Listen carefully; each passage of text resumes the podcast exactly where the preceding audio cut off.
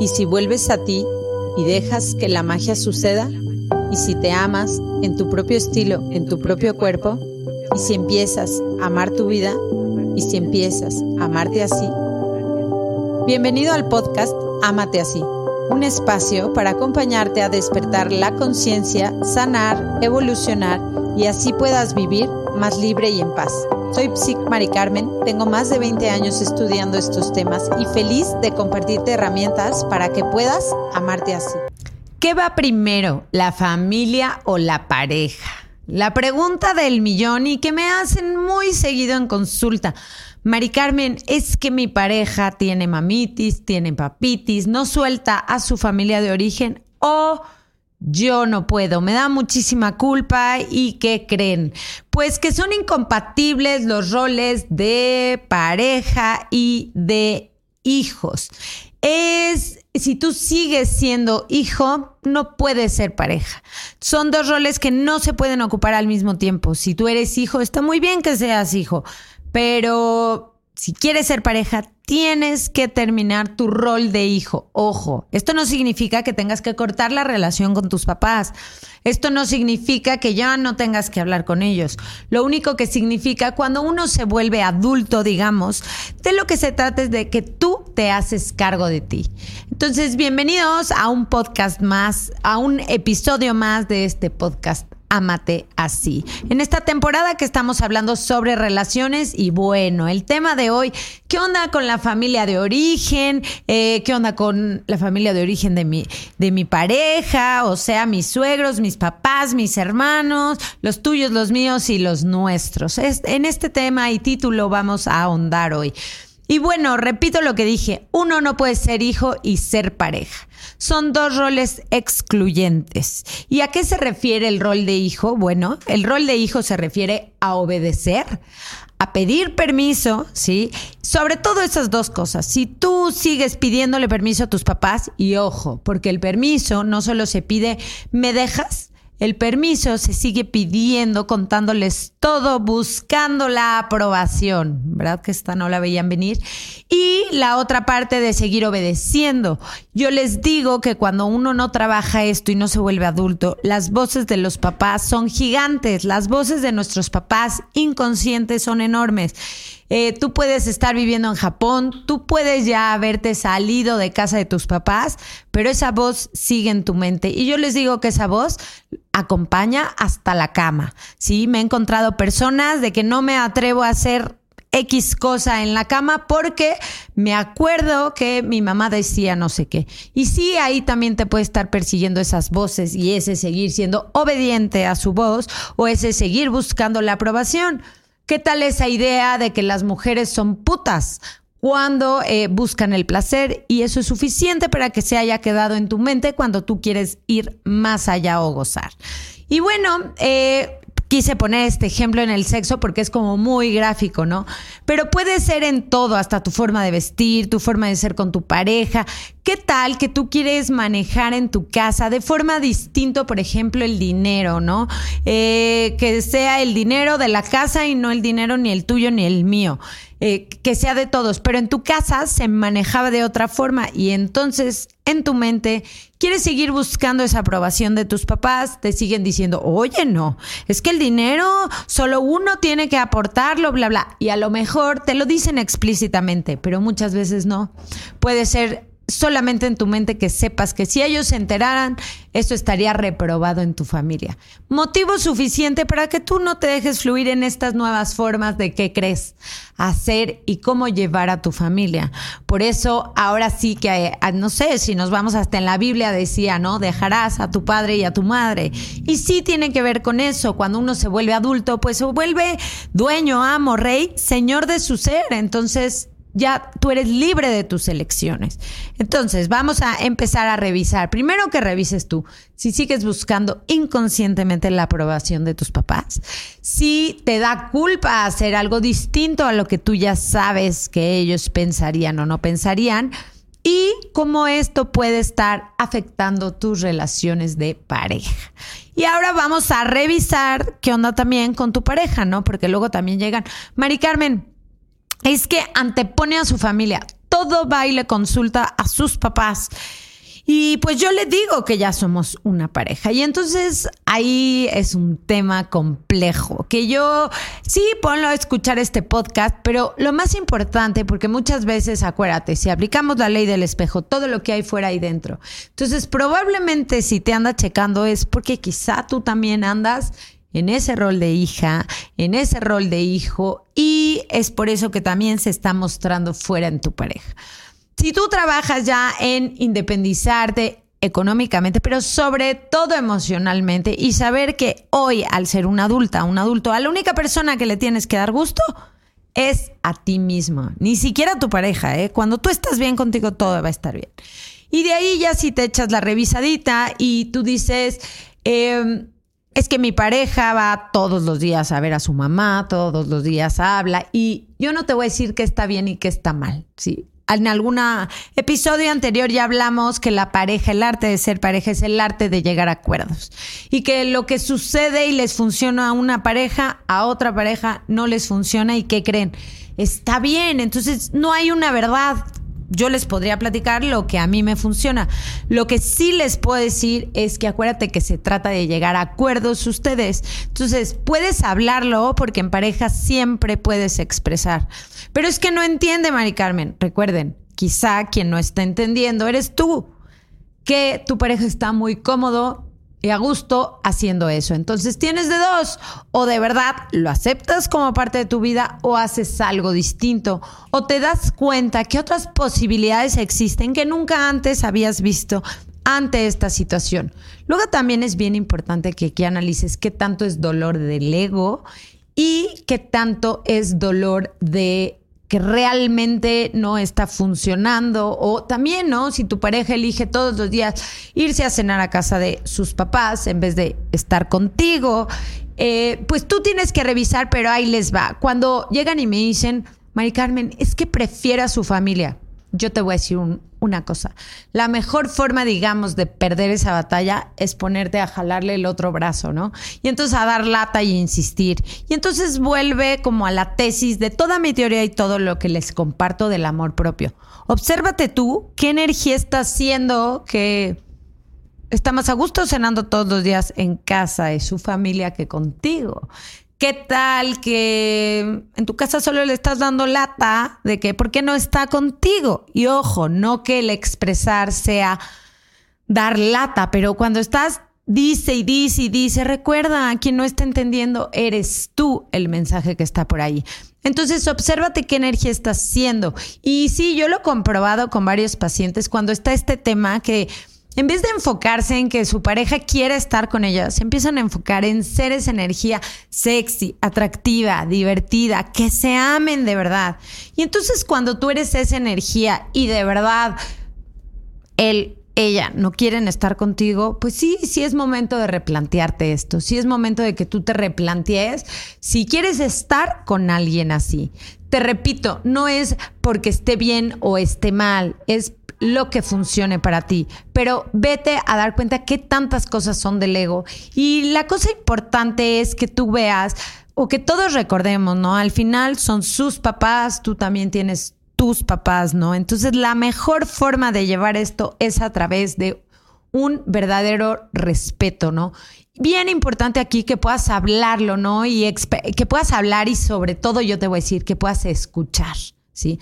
Haz la pregunta quizá, oye, cuál es tu necesidad de ir todos los días, ¿no? Pero que lo hagas de, verdad, de querer escuchar. Y yo les voy a decir que pasa mucho aquí. Hay una gran palabra que se llama culpa. Muchísimas veces lo que se genera es culpa cuando tú empiezas a marcar límites tanto a tu propia familia de origen como tu pareja a lo mejor. Y es algo que la verdad nadie nos enseña porque desde niños fuimos programados a que qué era lo más importante en nuestros papás, que a que a quién que a los papás se les tenía que obedecer.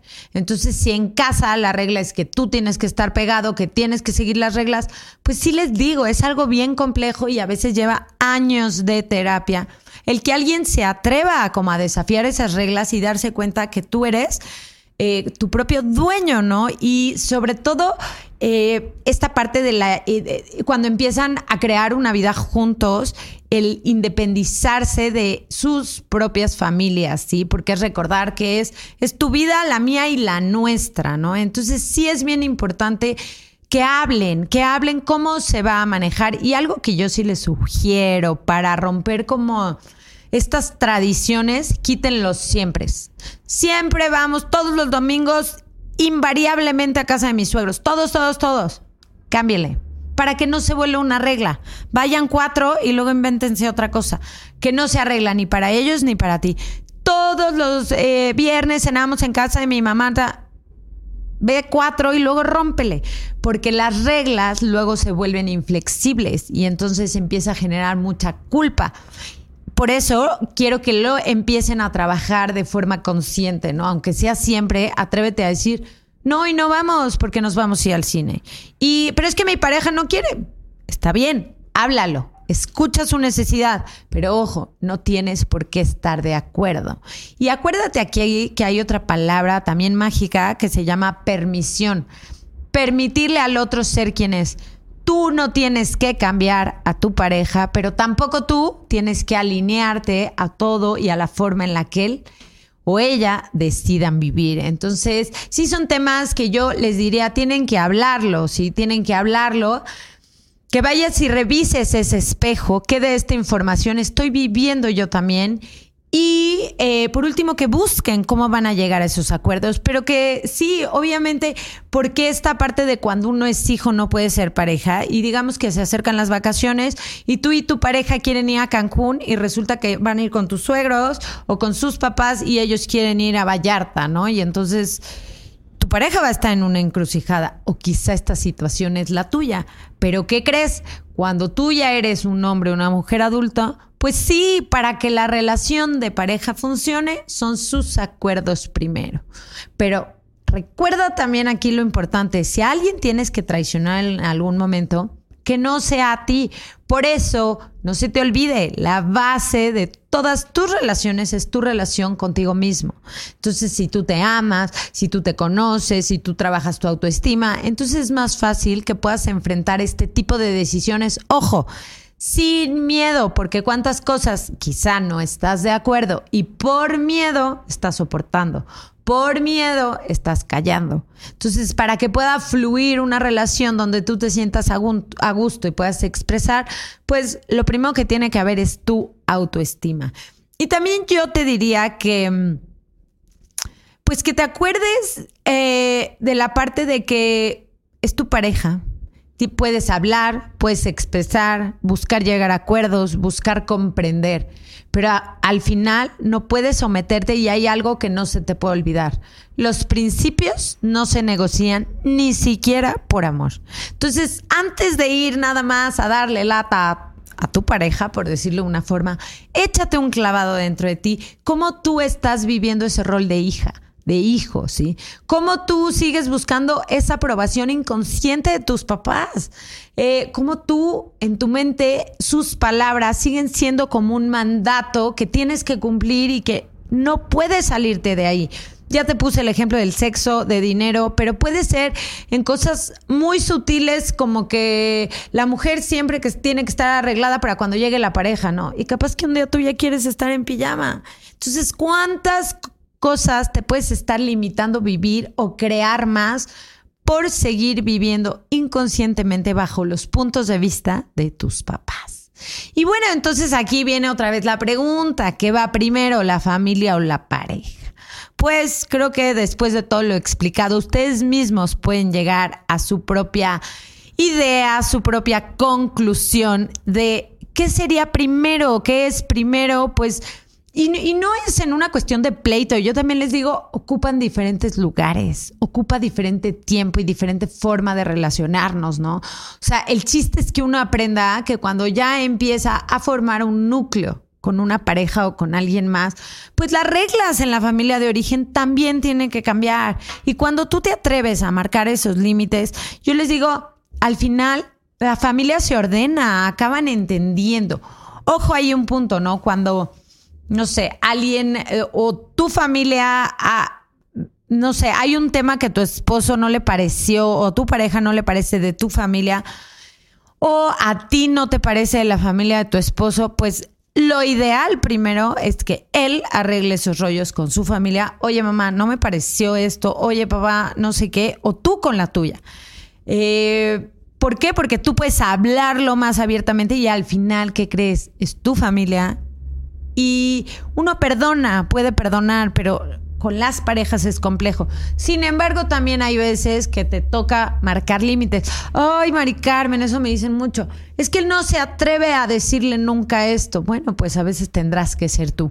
Pero idealmente, eh, pues que cada quien se atreva a marcar sus propios límites con su familia. Esto es como bien importante, pero lo que decía, esta parte de que quién es primero, no es quién sea primero, es que son lugares distintos. Yo les digo, es como comparar una llanta de un coche con un termo. No tiene nada que comparar, son amores distintos y no son excluyentes.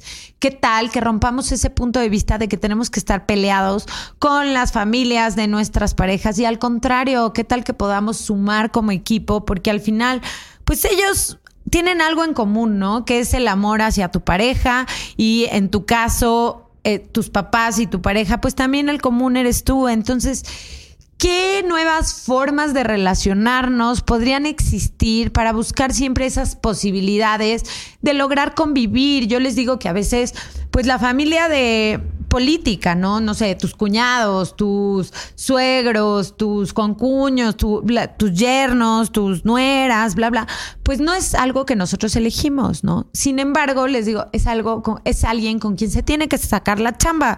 Es decir, eh, puede no ser tu mejor amiga este, por naturaleza, pero cuando se ven en las reuniones, cuando necesita ayuda, pues ¿por qué no echar la mano, no? Puede no ser la persona que mejor te caiga o que compartas los mejores puntos de vista, pueden pensar muy diferentes.